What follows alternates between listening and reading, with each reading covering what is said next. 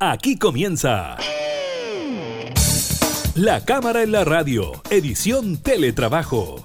Una revisión de la agenda legislativa de las diputadas y diputados, con la conducción de la periodista Gabriela Núñez. Información, música y actualidad en La Cámara en la Radio, edición Teletrabajo, por Radio Cámara de Diputadas y Diputados de Chile.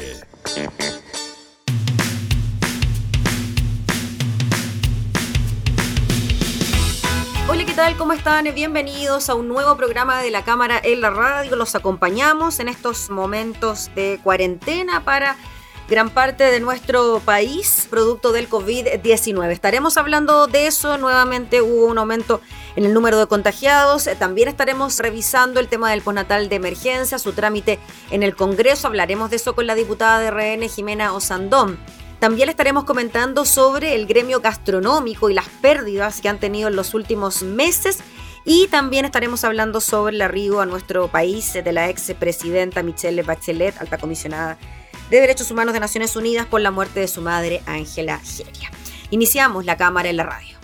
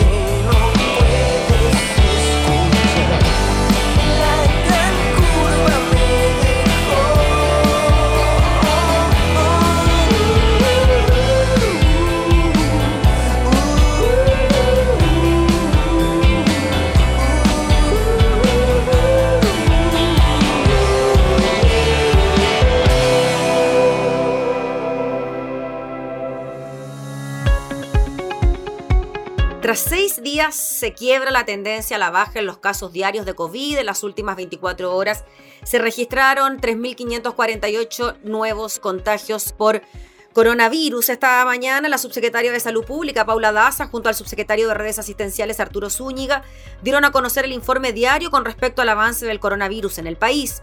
En este reporte diario, el ministro de Salud, Enrique París, estuvo ausente debido al fallecimiento de su padre, reportado durante esta semana. Con respecto a las cifras, el subsecretario Zúñiga informó que en las últimas 24 horas se registraron 3.548 casos nuevos, de los cuales 2.703 son casos con síntomas, 322 son casos asintomáticos y 523 corresponden a casos sin notificar. Así se quiebra la tendencia de los últimos días en donde se veía un descenso de la cifra de contagiados diarios. Con esto, el total de casos de coronavirus en el país a cuatro meses de llegado el virus es de 288.089 casos. En cuanto a los fallecidos, según indicó el subsecretario, la cifra es de 131 fallecidos, correspondiente a las inscripciones en el registro civil. Con esto, el total de decesos en el país por COVID-19 es de 6.051 personas en total.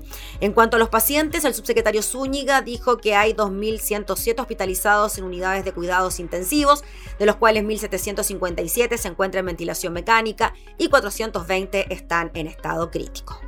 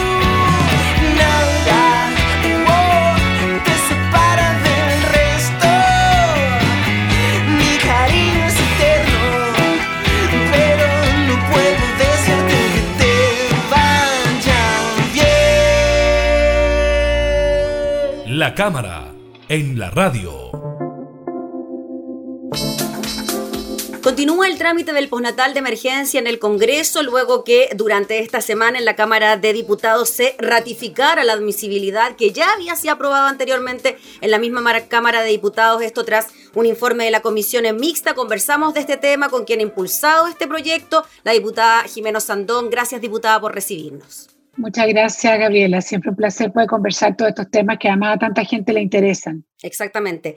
Bueno, diputada, ya lo decíamos, finalmente la Cámara de Diputados logró que se reconfirmara ¿no? esta admisibilidad de la iniciativa tras esta decisión del Senado de declararla inadmisible. Va a una comisión mixta, dice que es admisible, la Cámara lo ratifica, pero falta todavía en el Senado.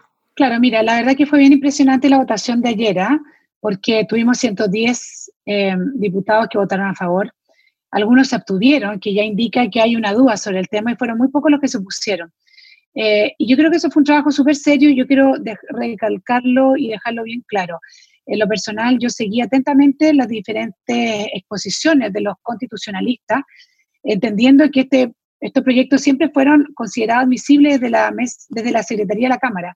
Pero como ya se le puso este hálito para tratar de votarlo y se le puso este hálito de que era inconstitucional, fue muy interesante la discusión.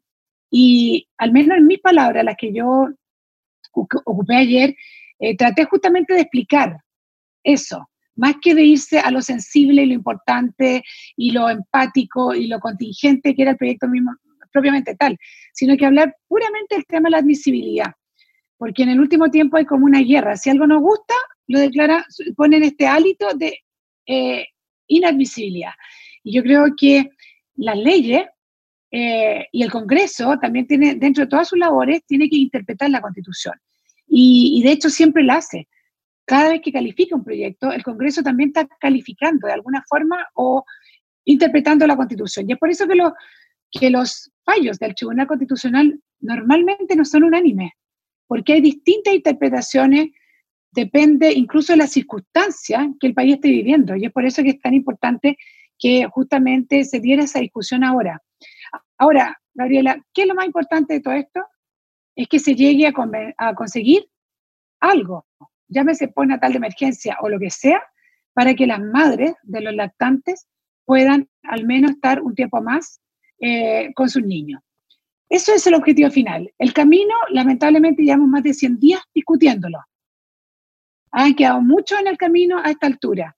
Entonces, pero yo creo que al menos ya está sentado y el gobierno tiene claro que tiene, ya sea en este proyecto o ya sea en el proyecto que está presentando, tiene que tener una buena alternativa, llámalo como lo quieras llamar, pero que sea un postnatal de emergencia para todas aquellas padres y madres que se le venció eh, su periodo de desde el 18 de marzo en adelante. Diputado Sandón, sobre eso le quería preguntar, sobre la respuesta del gobierno, además de decir de que esta iniciativa es inconstitucional, de conformar o de pensar en conformar una comisión de expertos para analizar la admisibilidad de las medidas, sobre la respuesta a través de esta propuesta de que de alguna manera u otra se utilice el seguro de cesantía para que los padres, madres, entiendo hasta menores de 6 años, puedan quedarse al cuidado de ellos. ¿Cómo ve usted esa alternativa? Bueno, esa alternativa yo la siento que es factible para todas aquellas que están, personas que están fuera del postnatal. ¿Ya? Eh, al menos, creo que se tiene que sumar las dos cosas, pero incluir en el seguro de cesantía a las personas que estaban con postnatal, creo que eso es lo que nos corresponde y esa es la pelea que hemos dado. Entonces, yo estoy segura que probablemente, y siento que lo que está haciendo el gobierno hoy día es hacer una nueva indicación, una nueva propuesta para poder negociar con los senadores, porque no queda la parte de los senadores, ¿ya?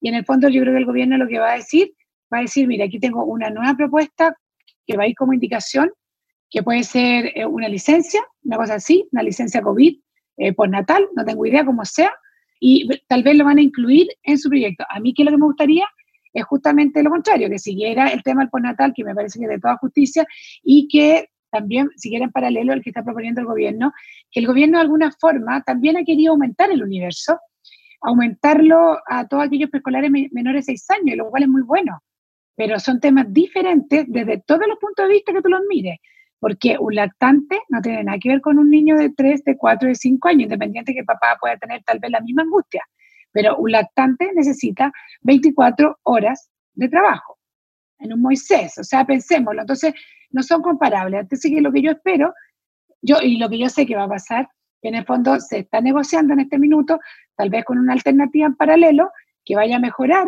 el proyecto que está presentando el gobierno y de alguna forma dejar morir el tema con Natal, pero en la medida que lo incluya en forma específica en el proyecto que el gobierno está presentando como una nueva indicación. Y, y es lo que nosotros queremos, Gabriela. Si en el fondo lo nosotros queremos dar lo mismo como sea.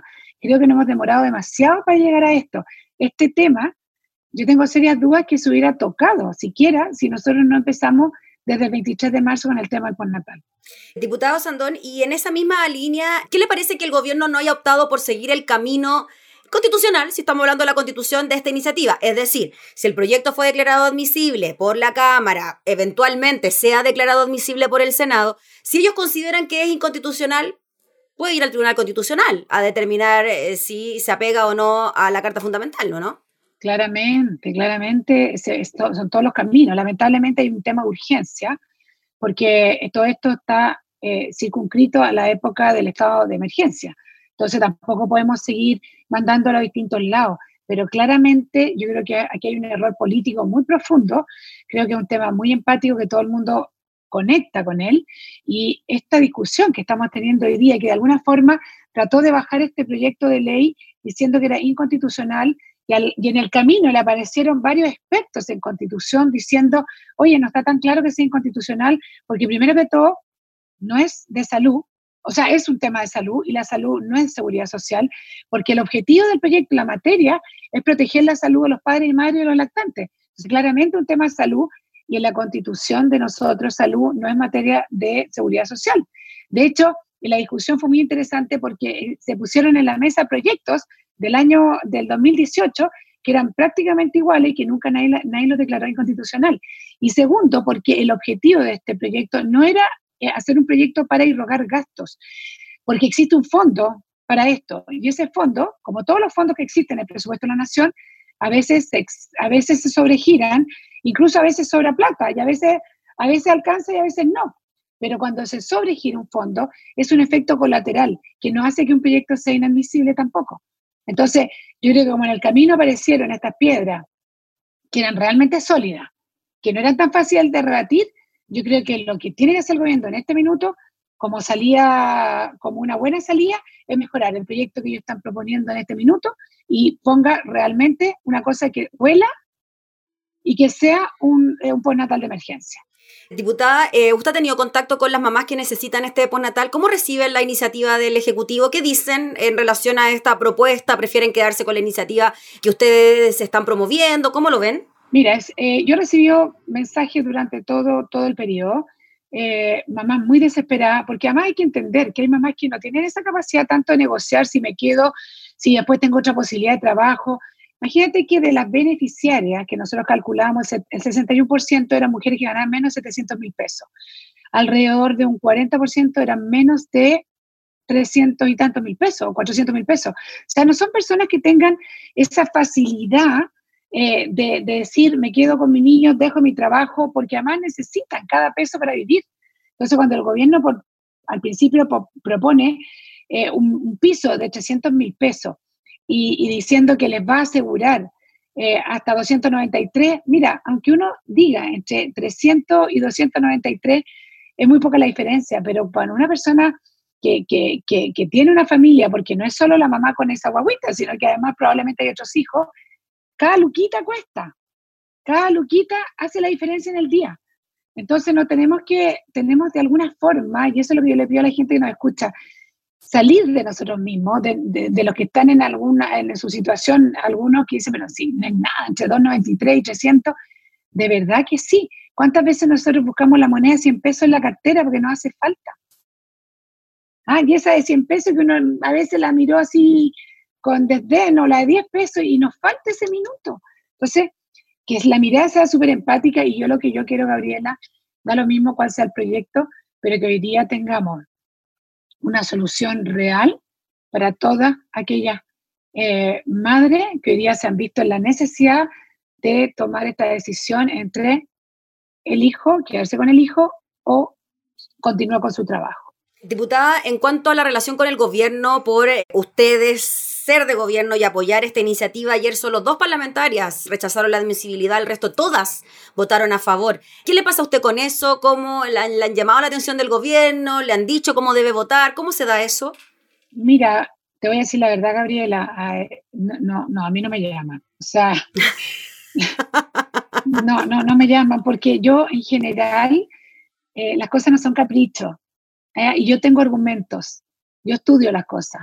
Eh, y tú ves que voy a defender todo lo que a mí me parezca que haya que defender, incluso temas que pueden tener altos costos políticos, incluso también, porque soy una convencida y yo jamás a mi electorado me he vendido por, de una forma y después he actuado de otra. Entonces, me encantaría, sí, que me llamaran más, de verdad, porque en una de esas, igual lo que logramos ayer en la Cámara, que yo creo que lo que logramos fue convencer con argumentos reales, concretos y certeros a muchas de aquellas personas que tenían la duda. Y ese es un muy buen ejercicio, eh, es una muy buena forma de parlamentar. ¿ah? Y un día yo voy a estar en un lado y al otro día yo voy a estar en el otro.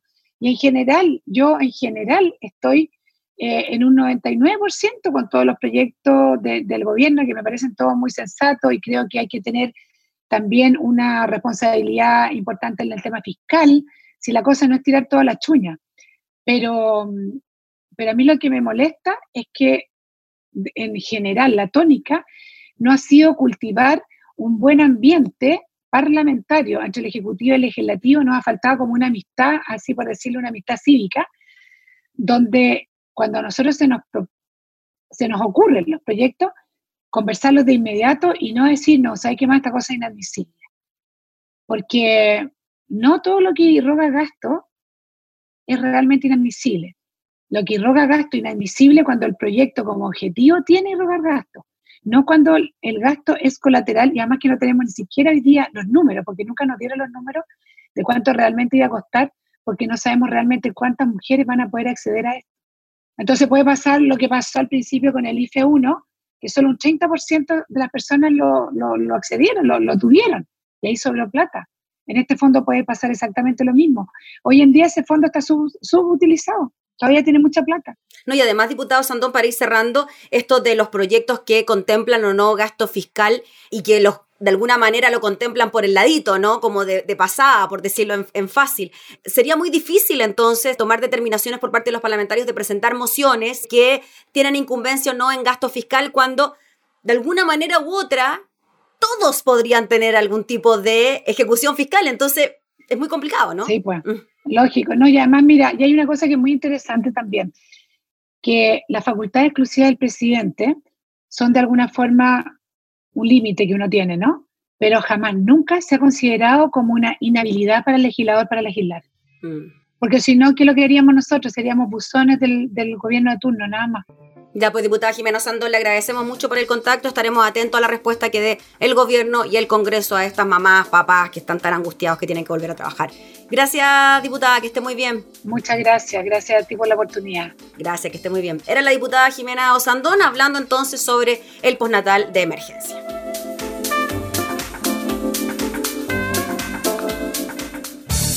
Estás escuchando La Cámara en la Radio, edición Teletrabajo, con la conducción de la periodista Gabriela Núñez.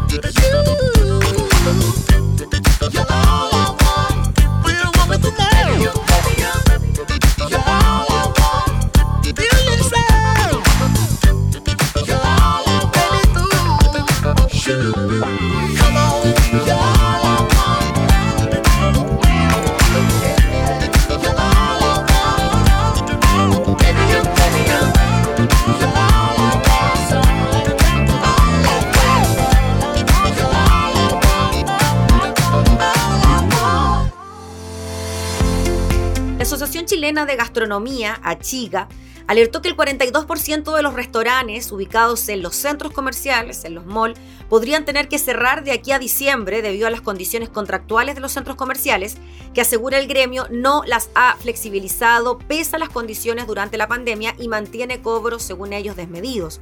Según un sondeo de esta asociación, una parte importante de restaurantes que operan en mall les sigue cobrando gastos comunes y hasta boletas de garantía, pese a que los centros comerciales están cerrados y en el caso de los que están abiertos se les cobra el mismo monto del arriendo en circunstancias de que el flujo de público es mucho menor. Además, aunque la mayoría de las cadenas de restaurantes reconoció que se les suspendió el pago de arriendo, denunciaron cobros elevados y poca transparencia en la información de los gastos comunes, principalmente de energía eléctrica cuando las instalaciones comerciales no están siendo utilizadas. En ese marco, la Asociación Gremial hizo un urgente llamado a los operadores de centros comerciales para buscar acuerdos y flexibilizar condiciones contractuales que se ajusten a la crisis económica a consecuencia de la pandemia que ha golpeado con particular fuerza a los restaurantes. Estamos en una situación realmente crítica, consigna el portal de Radio Cooperativa, según el presidente de Achiga, Máximo Picayo, en el cual necesitamos, dijo, el apoyo no solo del Estado, sino también del sector privado para poder subsistir. En el caso de los malls, le pedimos que se pongan en el lugar de los restaurantes ubicados en su interior, que llevan tres meses sin ingresos, pero que igual deben seguir absorbiendo costos como el pago de gastos comunes, incluso el cobro de boletas de garantía por parte de los centros comerciales, siendo que no están generando ingresos. Esto también es porque, según puntualizó el presidente de Achiga, hemos conocido casos de algunas empresas gastronómicas que están siendo derivadas a DICOM, con lo cual las terminan de sepultar porque las dejan sin ninguna posibilidad de obtener financiamiento para mantenerse en pie. Una crítica situación donde el gremio gastronómico estima que el 42% de los restaurantes de mall deberán cerrar antes de fin de año.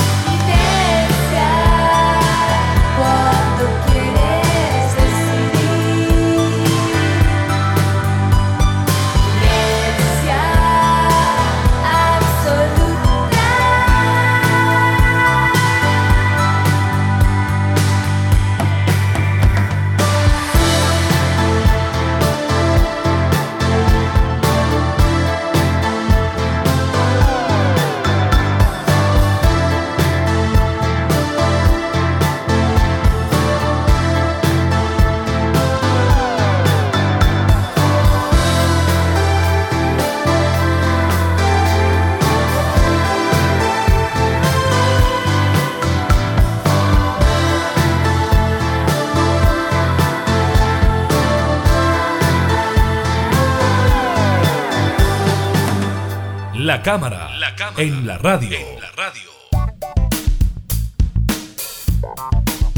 Pasada las 10 de la mañana de este viernes, arribó a Chile en un vuelo LAN la ex presidenta Michelle Bachelet para despedir a su madre Ángela Geria, fallecida a los 93 años.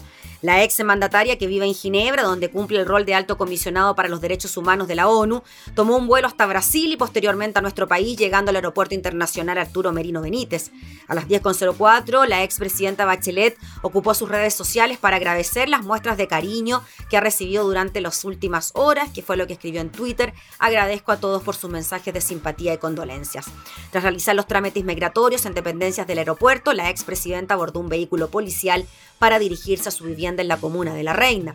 Según trascendió, el cuerpo de su madre ya estaría en dicho lugar donde la expresidenta Michelle Bachelet se trasladó para comenzar a cumplir los 14 días de cuarentena que establece el protocolo sanitario del MinSal y de hecho no habrá excepciones diplomáticas para que pueda participar de actividades funerarias durante estos días. La subsecretaria de Salud Pública, Paula Daza, explicó en tanto que no es necesario que Bachelet permanezca los 14 días en el país y que puede regresar a Ginebra antes de que termine su periodo de cuarentena. Minutos después de su arribo desde la Fundación Horizonte Ciudadano, fundada por Bachelet, se explicó que la ex mandataria cumplirá con lo establecido con las normas sanitarias. Además, la señora Ángela no tenía coronavirus al momento de su fallecimiento, según lo demostró un examen PCR que se le efectuó tras su muerte. Nuestras condolencias, por supuesto, a toda la familia de Ángela Geria, a la expresidenta Michelle Bachelet.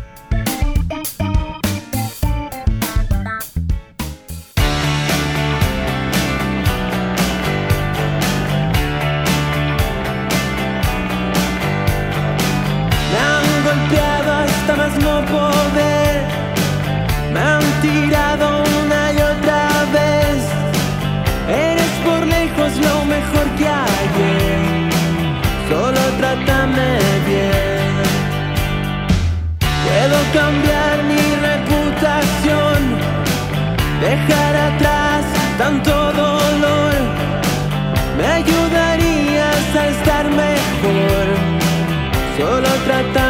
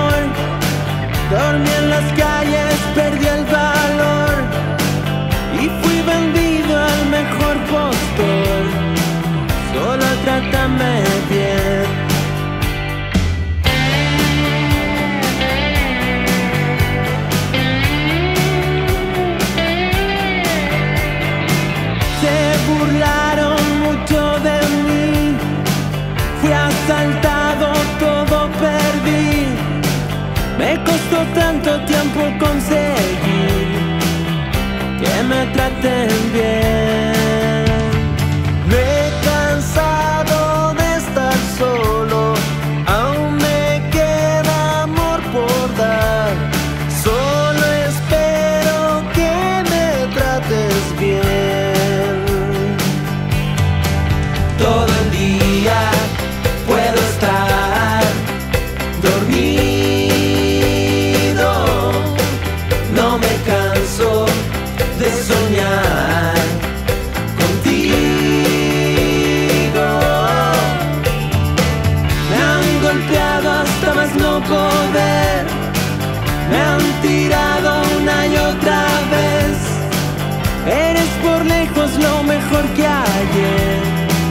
Solo trátame bien.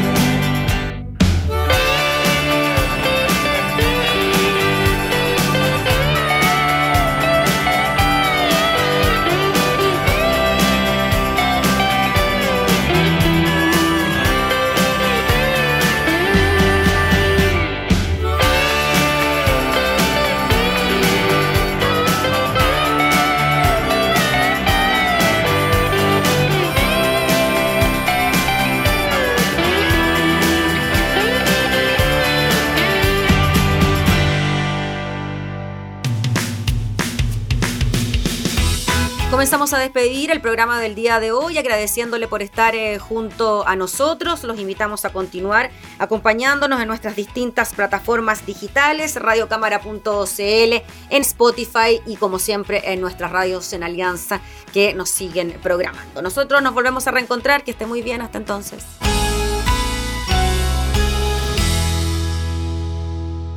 Hemos presentado La Cámara en la Radio, edición Teletrabajo. Una revisión de la agenda legislativa de las diputadas y diputados, con la conducción de la periodista Gabriela Núñez. Información, música y actualidad en La Cámara en la Radio, edición Teletrabajo. En Radio Cámara de Diputadas y Diputados de Chile. Hoy más que nunca, acercando las leyes.